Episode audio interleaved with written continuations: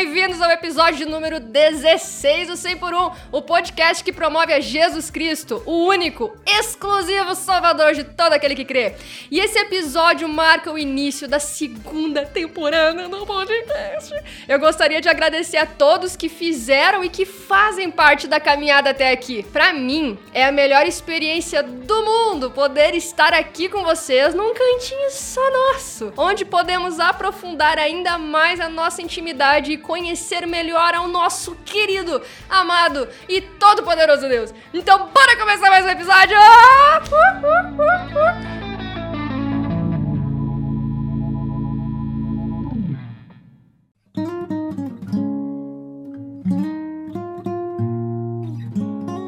atendendo aos pedidos de vocês, a orientação divina e também é um profundo desejo do meu coração. Nessa segunda temporada eu vou focar bastante no tema identidade. Mas meu, por que esse tema é importante? Eu vou tentar ilustrar com uma história. Era uma vez um homem muito, muito, muito, muito rico. Esse homem, quando ele já era idoso, ele acabou descobrindo que tinha dois filhos que ele não conhecia. E como ele achava que ele não tinha herdeiros, vocês podem imaginar a alegria dele em saber que agora ele teria dois filhos para compartilhar o restante da sua vida e todo o seu império. Então esse homem rico pediu para o seu empregado mais fiel que procurasse esses dois filhos, que fosse atrás deles, que descobrisse aí onde é que eles estão, como é que eles estão e que desse então essas boas notícias de que eles tinham um pai esperando por eles e que eles tinham uma herança imensa para receber. O empregado então foi cumprir a sua missão. E ele procurou muito por esses filhos, até que ele finalmente encontrou os dois. Só que a situação era muito pior do que ele seria capaz de imaginar, porque os dois estavam numa condição péssima. Eles estavam na rua, fedorentos, maltrapilhos, sujos, magros, disputando restos de comida com cachorros. Então aquele homem, de terno e gravata, se aproxima dos dois e dá a notícia. Vocês são filhos do homem mais rico e mais nobre da região. Vocês dois são herdeiros de um verdadeiro império. O pai de vocês está à espera de vocês para conhecê-los e ensiná-los tudo o que precisam saber para a nova vida que aguarda vocês. Tudo o que vocês precisam fazer é aceitar e vir comigo que eu vou levá-los até ele. Um deles imediatamente mudou o semblante, levantou-se, arrumou a postura, ajeitou o cabelo, as roupas, deu um sorrisinho banguela que há muito tempo ele não tinha dado e disse: Eu tô pronto, me leve até meu pai. O outro, por sua vez, não pareceu muito animado. E finalmente ele olha para o homem de terno e diz: Olha, cara, eu sou um mendigo. Eu sempre vivi assim. Eu ainda, eu ainda nem sei se eu acredito em você, porque parece bom demais para ser verdade. Mas além disso, eu, eu, tô, eu tô acostumado com meus cães aqui, com essa minha vidinha na rua, com a minha miséria. Eu vou continuar por aqui. O homem de terno então respondeu: Pois bem, você é filho e herdeiro do meu patrão.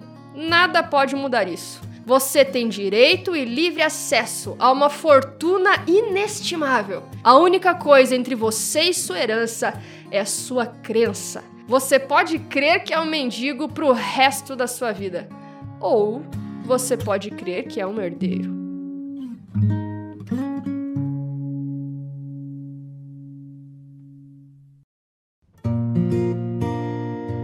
Vocês entendem que nessa história que eu acabei de contar, a única diferença entre um irmão e o outro é a sua própria crença? Os dois têm um pai, os dois têm direito a uma herança.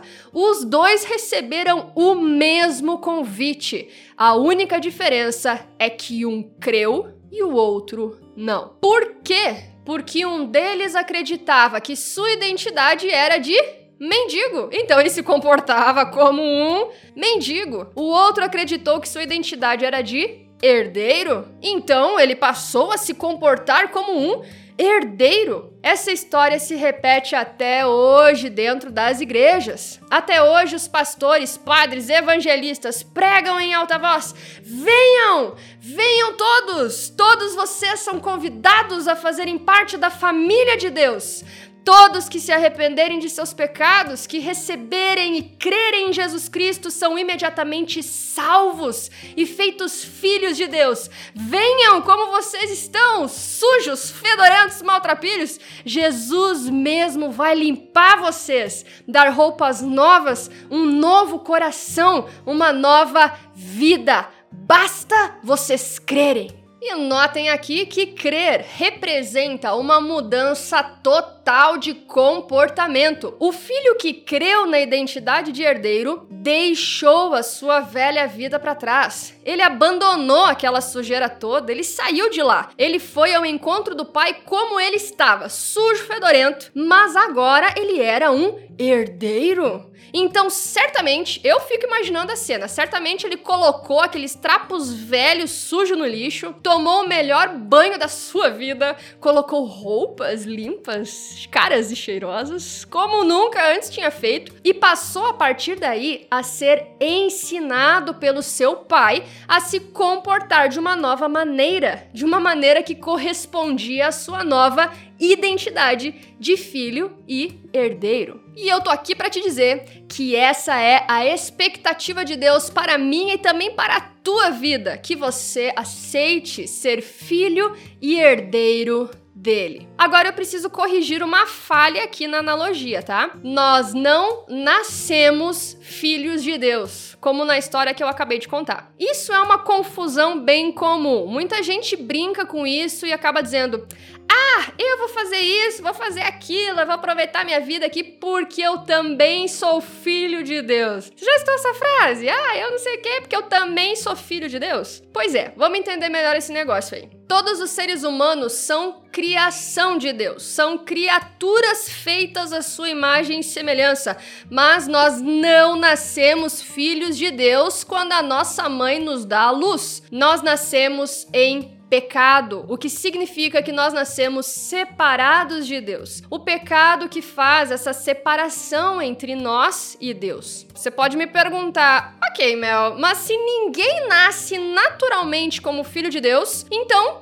quem são os filhos de Deus? João capítulo 1, versículo 12 diz: Mas a todos quantos o receberam, receberam quem? Receberam Jesus Cristo, mas a todos quantos o receberam, deu-lhes o poder de serem feitos filhos de Deus, a saber, aos que creem no seu nome. Isso quer dizer nada mais nada menos que todo aquele que recebe a Jesus Cristo como seu Senhor e Salvador pessoal recebe o poder de se tornar um filho de Deus. E Deus faz esse convite para nós todos os dias. A Bíblia é muito clara a respeito desse desejo de Deus quando diz em 1 Timóteo, capítulo 2, versículo 4, que Deus deseja que todos sejam salvos e cheguem ao pleno conhecimento da verdade. Deus quer que todos se tornem seus filhos e não apenas criaturas. E por isso ele nos chama, ele nos convida para sermos seus filhos. Mas Deus não força ninguém a aceitar o convite. Por isso, muitos se comportam como o mendigo. Muitos rejeitam esse convite. Muitos estão aí tão apegados às suas sujeiras que acabam rejeitando o convite de Deus. Então, Deus, muito obrigada aí pelo convite, mas eu gosto da minha vidinha como ela é. Eu já ouvi falar aí ao teu respeito. Eu sei que tu é gente finíssima. Eu já ouvi também uns papos sinistros do que que os malucos fazem lá na, na, na igreja. E eu sei que tu exige um monte de coisas que eu não estou disposto a cumprir. Então, quero me desculpar, Deus, mas se afasta de mim. Eu não quero você enchendo meu saco. Deixa eu viver a minha vida do meu jeitinho. Depois da morte a gente se encontra e conversa de novo. Valeu, Deus! Falou! E Deus respeita essa decisão. Quem rejeita a Deus e passa a sua vida longe dele tem a sua escolha respeitada durante toda a eternidade.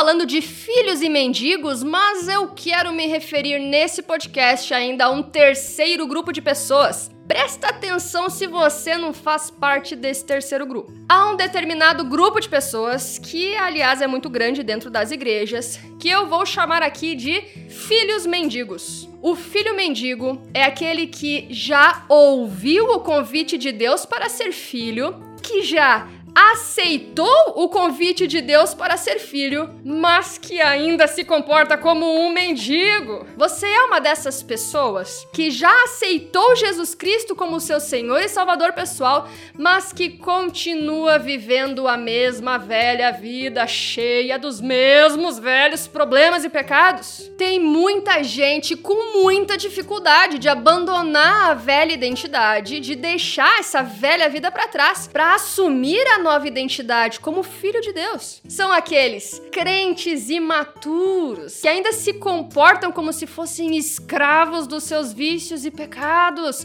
que vivem ansiosos, tristes, preocupados, sem esperança, que ainda sentem culpa pelos erros do seu passado. Mas por que eles se comportam assim se eles são filhos de Deus? Para mim, a explicação é que tem muita gente que ainda não conhece a sua nova identidade e ainda não se apropriou ou ainda não creu na sua herança e no seu poder dado a nós através da obra de Jesus Cristo. E agora a minha pergunta é: quem é você? Você é um filho? Você é um mendigo? Ou você é um filho mendigo? Você aceitou Jesus, mas ainda tem dificuldade de ser alguém totalmente diferente, de abandonar a velha vida, os velhos pecados? 2 Coríntios capítulo 5, versículo 17 diz: "Se alguém está em Cristo, é nova criatura. As coisas antigas já passaram, eis que se fizeram novas. Isso quer dizer que Deus não faz remendos. Deus não pega um ser humano e diz: É, então, vamos ver o que dá pra fazer isso aqui. Essa parte aqui, ah, taca fora, tá podre. Não dá pra aproveitar isso aí, não. Ah, essa aqui dá, dá pra dar uma ajeitadinha. Aqui vamos limpar, vamos arrumar isso aqui, vamos arrumar aquilo ali. Nops! Nosso Deus não faz remendos. Ele faz nascer de novo. Ele faz uma nova criatura criatura.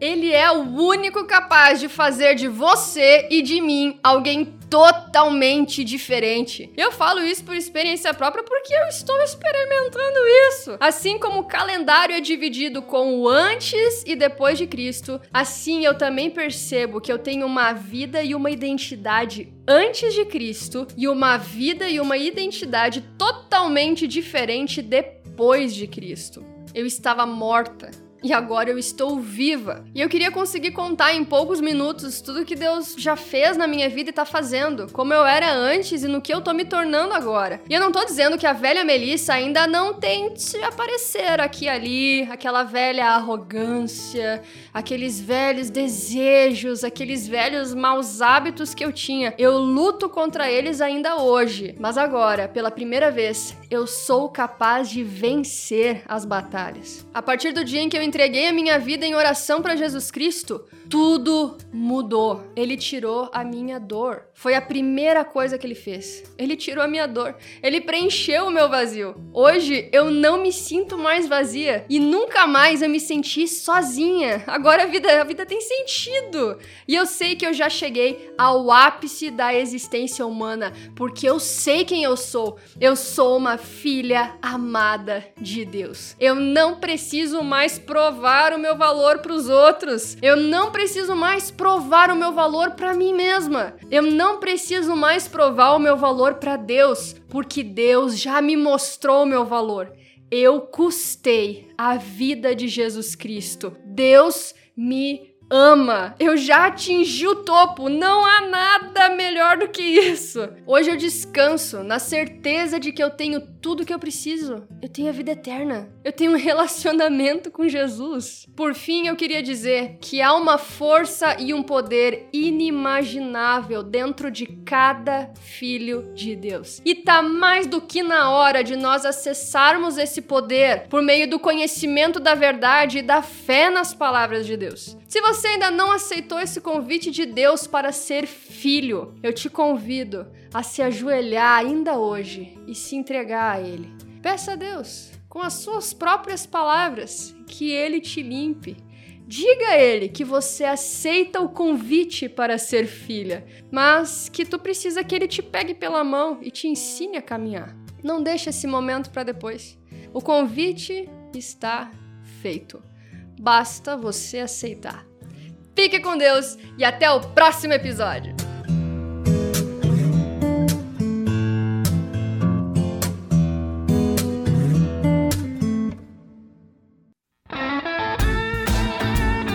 Se esse conteúdo te ajudou, compartilha com seus amigos, porque essa também é uma maneira de semear a palavra de Deus. E é isso, tamo junto, é nóis!